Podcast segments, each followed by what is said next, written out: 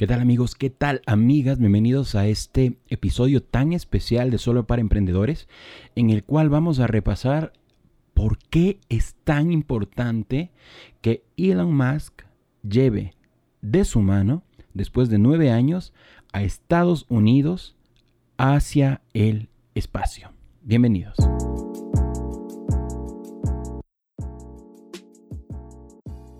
Queridos emprendedores, queridas emprendedoras, muchísimas gracias por acompañarme en este nuevo episodio de Solo para Emprendedores.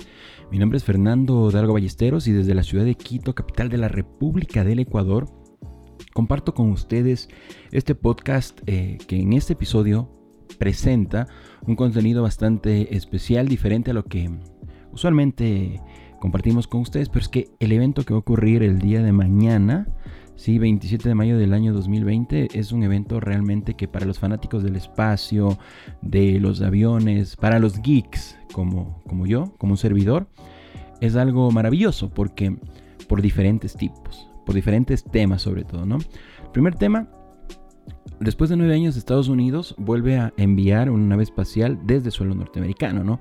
Aquí quiero alejar un poco el tema político, ideologías, derecha, izquierda, eh, Rusia, Estados Unidos, etc. O sea, para mí es algo muy importante, en primer lugar, que no se monopolice solamente en una región del mundo el lanzamiento o los lanzamientos espaciales. Entonces, para mí es muy especial que Estados Unidos nuevamente vuelva a enviar desde suelo estadounidense naves al espacio, ¿ok?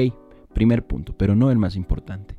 Para mí el más importante tiene que ver con el hecho de que la empresa SpaceX de Elon Musk, recuerden que tenemos un, podcast entero que habla sobre Elon Musk, pero una de las empresas, uno de sus emprendimientos que es SpaceX, finalmente, finalmente llevará astronautas hacia la Estación Espacial Internacional.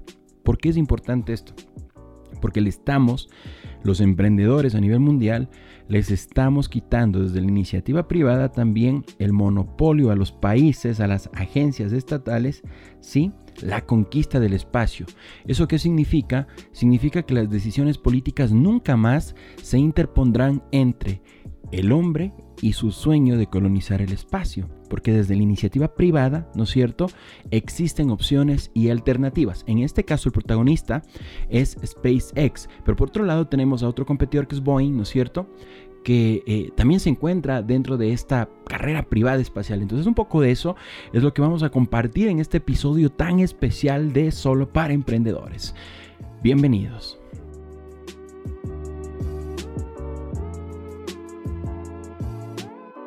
Sin lugar a dudas, ustedes se estarán preguntando por qué involucrar temas, de, temas del espacio a, un show relacionado con el emprendimiento. Bueno, en primer lugar, porque un servidor, Fernando Dalgo, es un geek fanático de todo lo que tiene que ver con el espacio, ¿no es cierto?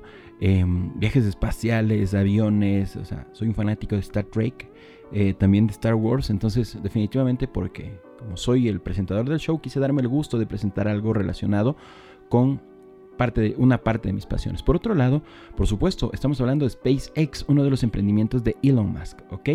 En uno de los shows eh, anteriores de Solo para Emprendedores hablamos precisamente del emprendedor, del gran emprendedor que es Elon Musk. Y en este caso vamos a hablar de uno de sus principales frutos, ¿no? Que es esta empresa de transporte cósmico, ¿no es cierto? De transporte espacial eh, denominada SpaceX que definitivamente está cambiando la forma de percibir la transportación eh, espacial, ¿no es cierto?, para todo el planeta Tierra. ¿Por qué? Porque en este caso, como lo dijimos, estamos rompiendo el monopolio de las agencias espaciales públicas. Entonces, acompañados de un artículo publicado en la BBC, en bbc.com, vamos a compartir con ustedes algunos, algunos hitos muy especiales relacionados con este viaje que SpaceX hará el día de mañana, eh, miércoles 27 de mayo del 2020, hacia el espacio. El primer hito dice lo siguiente. ¿Por qué una empresa privada lanza al espacio astronautas de la NASA? Es una pregunta que se hace la BBC, ¿no? La respuesta dice lo siguiente. La NASA ha estado planeando externalizar el transporte de tripulación a la Estación Espacial Internacional desde comienzos de los años 2000, después del accidente del transbordador espacial Columbia durante su retorno a la Tierra en 2003. La agencia se centró en desarrollar una nave de reemplazo que pudiera viajar a la Luna. Incluir a empresas privadas en el traslado de tripulantes y mercancías a la Estación Espacial Internacional era un paso necesario para poder financiar el programa. En 2014, la empresa de Elon Musk, SpaceX y el gigante aeroespacial Boeing resultaron ganadores de un contrato de la NASA para el transporte de tripulantes. SpaceX hará su lanzamiento primero. La nave espacial Crew Dragon despegará el próximo miércoles sobre un cohete Falcon 9, Falcon 9 desde el Kennedy Space Center, ubicado a 300 kilómetros al norte de Miami. Segundo, ¿qué carajos es SpaceX? Digamos, para las personas que no, están, no han estado escuchando permanentemente eh, este podcast, ahora les voy a resolver qué es esto de SpaceX, una marca, una empresa que se está posicionando más que nunca estos días debido al lanzamiento tan importante, ¿no? SpaceX es una empresa estadounidense que ofrece servicios de lanzamientos comerciales y públicos en sus cohetes Falcon 9 y Falcon Heavy. El empresario Elon Musk fundó la compañía en 2002 con el objetivo de reducir los costos del transporte espacial y hacer posible la colonización de Marte. Repito, hacer posible la colonización de Marte. SpaceX fue la primera empresa privada en hacer regresar cohetes a la Tierra con energía de propulsión para que puedan volver a ser usados en lugar de desechados. Ha realizado envíos de mercancías a la Estación Espacial Internacional regularmente y ahora intentará iniciar el transporte de astronautas. La empresa de Musk también está desarrollando una nave más grande para transportar, personas llamada Starship, que podría empezar el proceso del asentamiento en Marte. ¿Qué les parece SpaceX? Pero cuando hablamos de SpaceX, es imposible dejar de atar esta marca con Elon Musk. Es como hablar de Apple y no rememorar al extraordinario Steve Jobs, ¿no es cierto? Entonces, la tercera, el tercer cuestionamiento que se hace en la BBC es ¿quién es Elon Musk? Nacido en Sudáfrica, Elon Musk obtuvo más de 160 millones con la venta del servicio de pago online PayPal a eBay. Su deseo de ver a la humanidad convertida en una verdadera civilización espacial fue el motor detrás de la creación de SpaceX, pero también ha estado implicado en la fundación de varias empresas como la fabricante de autos eléctricos Tesla. También concibió el proyecto llamado Hyperloop, un medio de transporte de alta velocidad que usa cápsulas que viajan a través de un sistema de tubos. Su colorida personalidad y estilo de vida lo convirtieron en inspiración para el personaje de Marvel Comics Tony Stark, interpretado por Robert Downey Jr. Musk no es ajeno a la controversia. Sus tweets han dado lugar a demandas e incluso lo llevaron a tener que abandonar la presidencia de Tesla, aunque permaneció como director ejecutivo. Definitivamente Elon Musk es todo un personaje a nivel mundial. Eh, me parece eh, inevitable tener que, recordar el podcast que hicimos únicamente sobre él, eh, cuando por ejemplo él aparece, ¿no? Eh, invitado a, la, grabación de, Iron Man y, por supuesto que comparte unos, unos segundos de pantalla y un cameo con Tony Stark.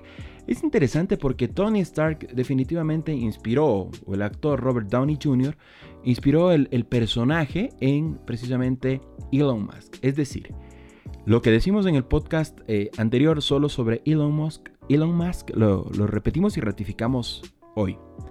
Si en el planeta Tierra existiría un ser humano comparable con Tony Stark, indudablemente, indudablemente, ese ser humano es Elon Musk. Ahora, el cuarto cuestionamiento que se hace la BBC es ¿por qué es tan importante este lanzamiento? ¿no? Eh, desde la retirada del programa de transbordadores espaciales en 2011, la NASA se ha estado, le ha estado pagando a Rusia decenas de millones de dólares para enviar a sus astronautas en la nave Soyuz. El lanzamiento de Crew Dragon desde Florida supone el primero de humanos, o sea, el primer lanzamiento de humanos desde territorio estadounidense en los últimos nueve años. Se ve como un paso crucial para restaurar el prestigio de Estados Unidos en la carrera espacial. Será también la primera vez que una empresa privada ponga astronautas en órbita. Como les dije anteriormente, algo muy importante es que se le está quitando por primera vez el monopolio de la conquista espacial a las agencias espaciales estatales, ¿ok?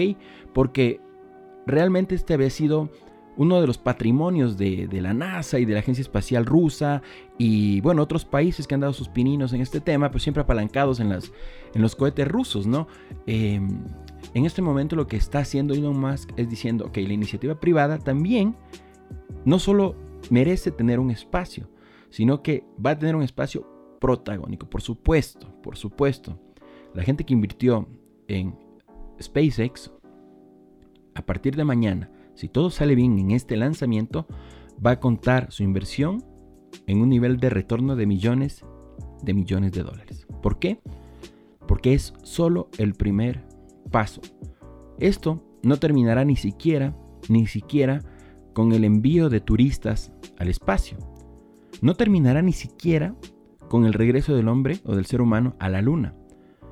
Y yo estoy seguro de que tampoco terminará con la llegada del hombre Marte. Esto va a ir muchísimo más allá, en la medida, por supuesto, que se siga trabajando con este compromiso que se ha hecho, ¿no?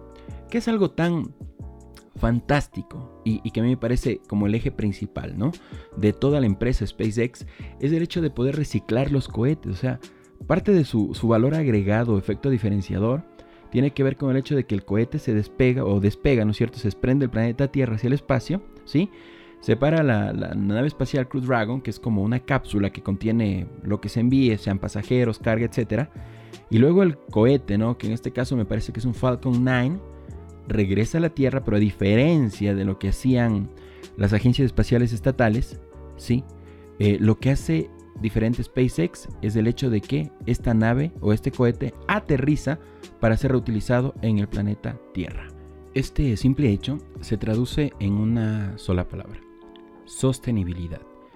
Porque cuando estamos reciclando los cohetes estamos abaratando costos, desarrollando un modelo espacial de economías de escala, reduciendo los costos de cada vuelo, de cada envío y por supuesto dándole sostenibilidad a un proyecto que, que tiene, que tiene que manejar valores, precios y costos accesibles para una gran masa de empresas públicas, privadas, estados y tal, ávidos de contratar los servicios de transporte sideral.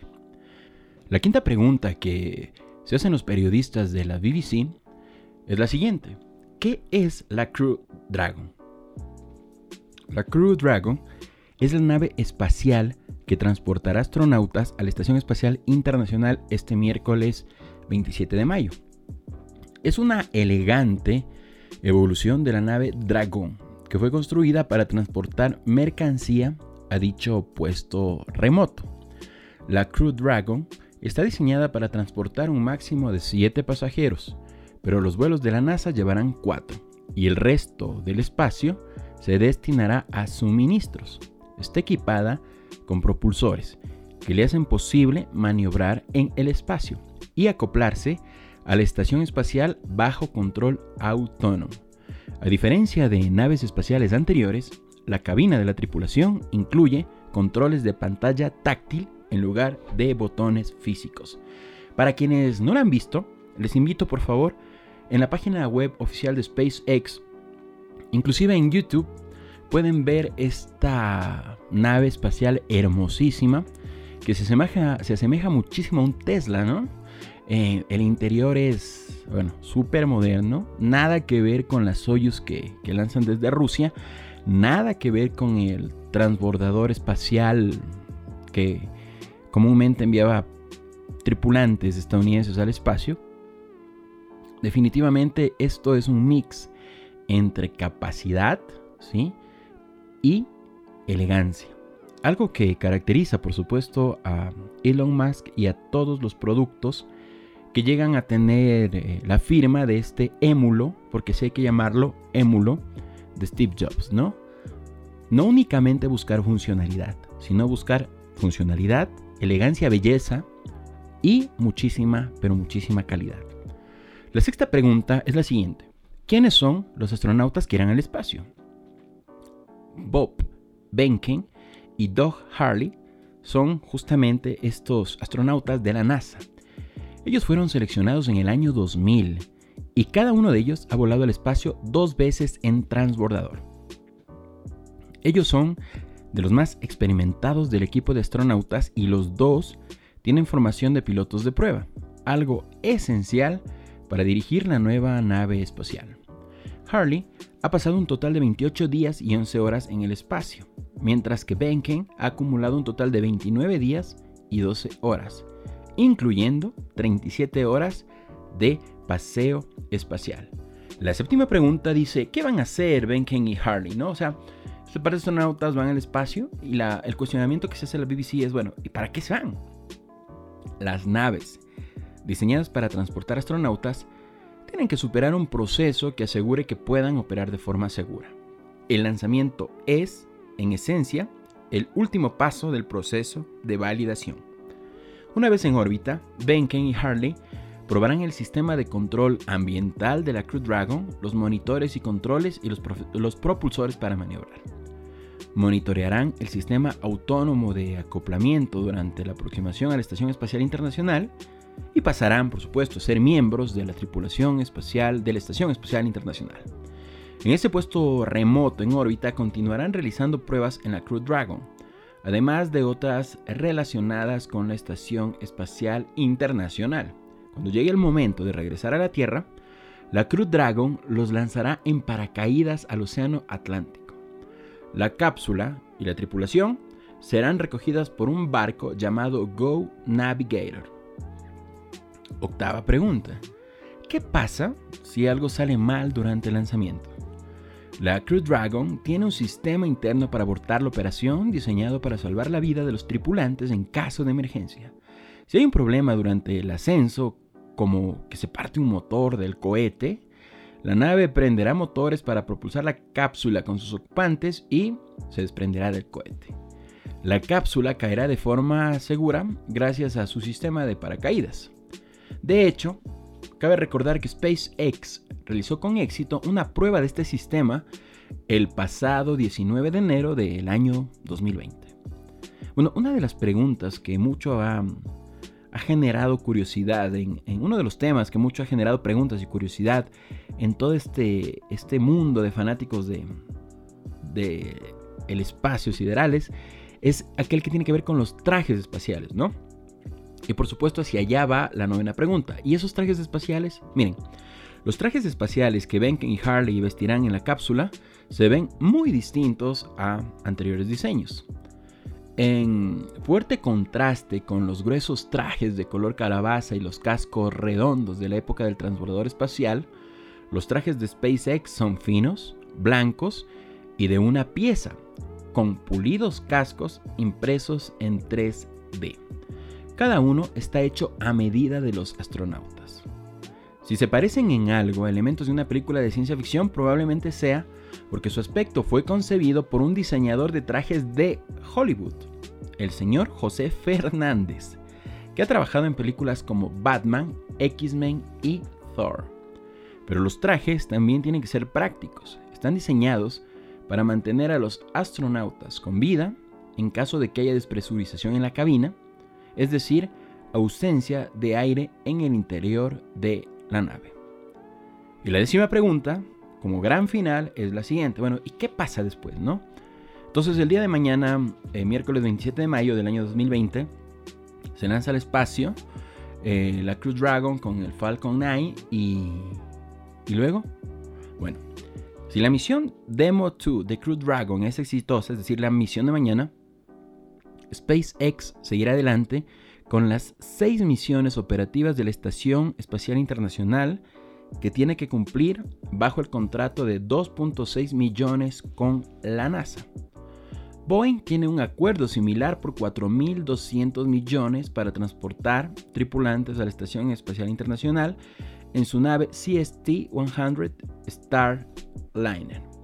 ¿Qué les parece? Es un proceso yo creo que de alguna manera genera un contexto de diversificación que por un lado favorece, ¿no es cierto?, a la Estación Espacial Internacional, a, la NASA, al gobierno de los Estados Unidos, y por otro lado también favorece a las empresas contratistas. Digo, em, lo mejor que se puede hacer es diversificar, no poner todos los huevos en una sola canasta. De pronto llega a fallar la propuesta de SpaceX, entonces está listo el Starliner de, de Boeing. Y el tema tan interesante es que se ha también distribuido la inversión que ha hecho el Estado a través de la NASA eh, en estas dos empresas, ¿no? Tipo para, para que cada uno tenga su pedazo del pastel y, por seguridad eh, no falle todo el proyecto de la privatización de los viajes espaciales. Entonces, finalmente, queridos emprendedores y queridas emprendedoras, tenemos que analizar cuál es el meollo del asunto, ¿no? Por un lado, vamos a articularlo con el mundo del emprendimiento.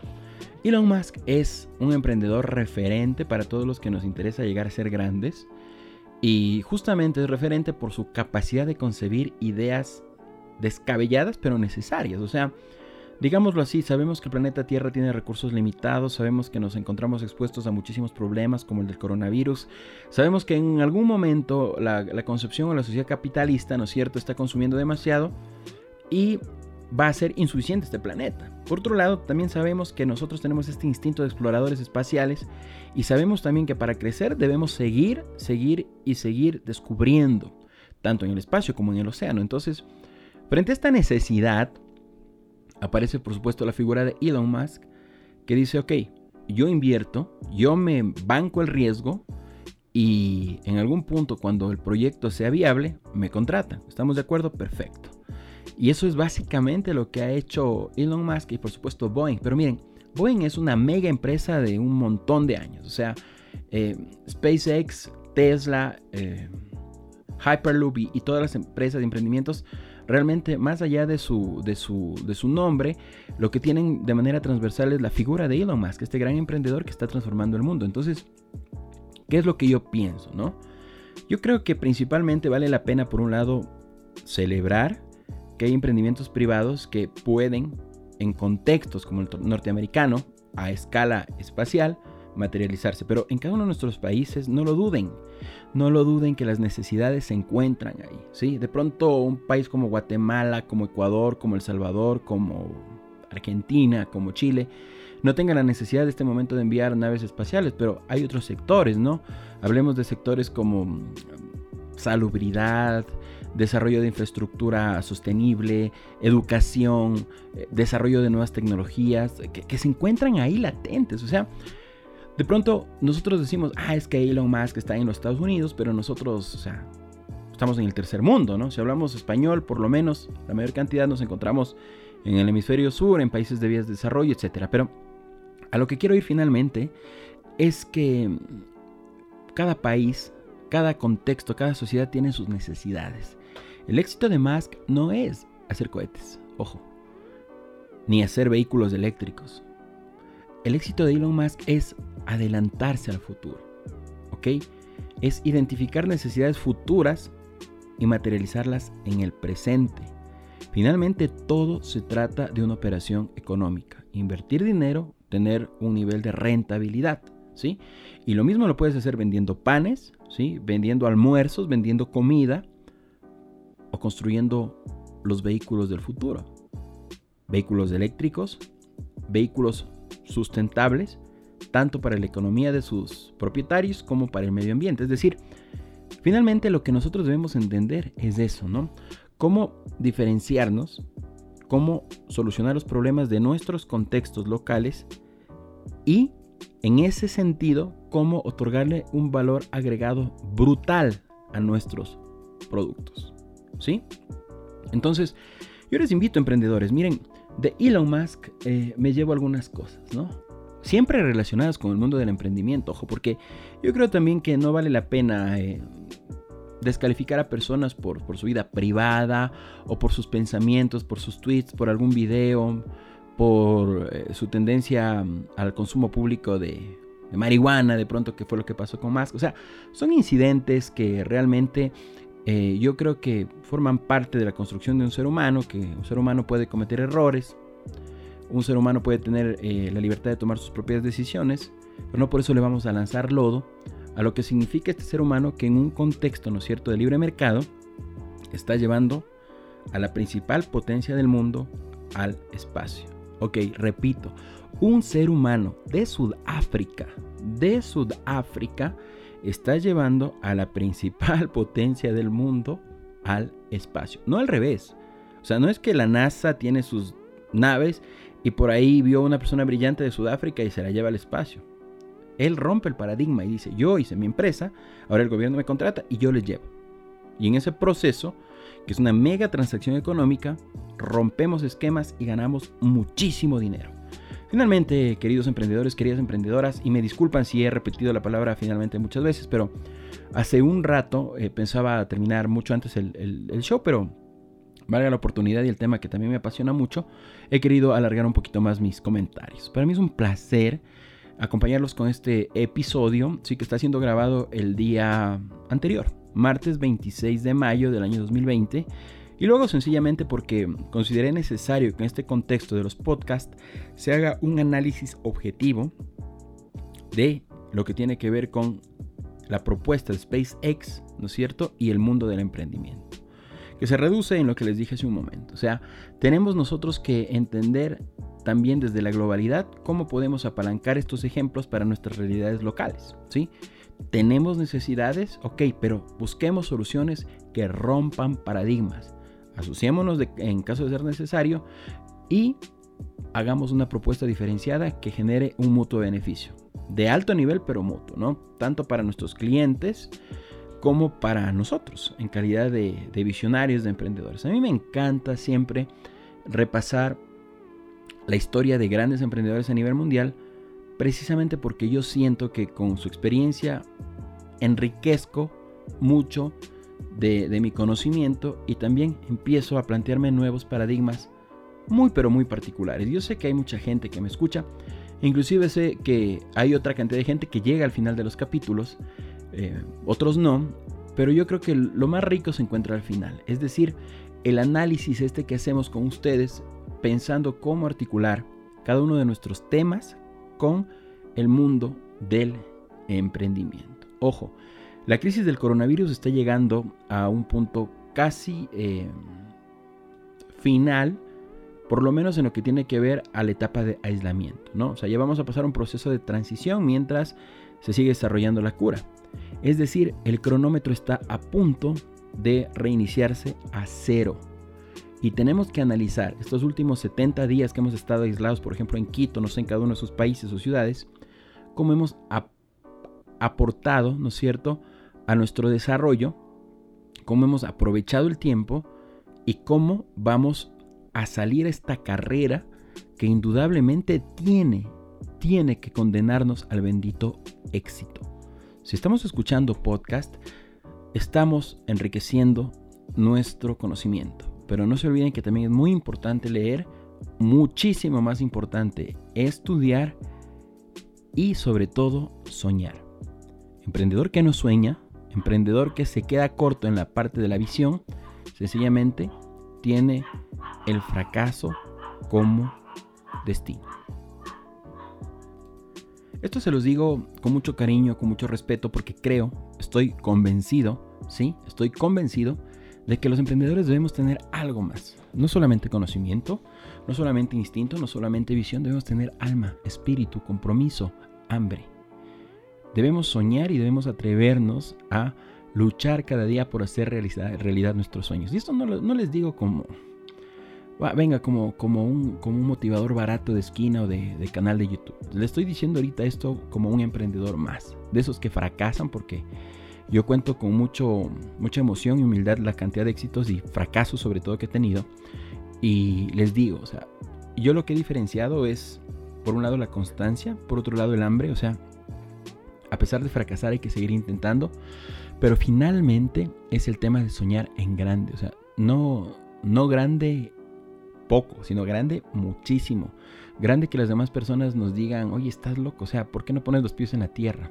Obvio que pongo los pies en la tierra, pero nadie me quita el derecho de poner mi vista en las estrellas, como en su momento lo haría Elon Musk en Sudáfrica y ahora ya lo materializa. Ojo, que SpaceX no es la primera vez que va a volar al espacio. Durante los últimos años ha estado enviando cohetes con carga y suministro al espacio. O sea, SpaceX ya conquistó el espacio. Lo interesante del día de mañana es que va a llevar tripulantes, astronautas, seres humanos por primera vez desde la iniciativa privada. Y esto era digno de ser repasado en este podcast.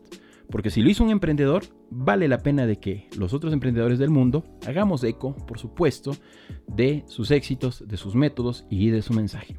Queridos amigos, queridas amigas, para este servidor Fernando Dalgo Ballesteros desde la ciudad de Quito, capital de la República del Ecuador, ha sido el mayor de los placeres, placeres acompañarles en estos 30 minutos diseñados solo para emprendedores.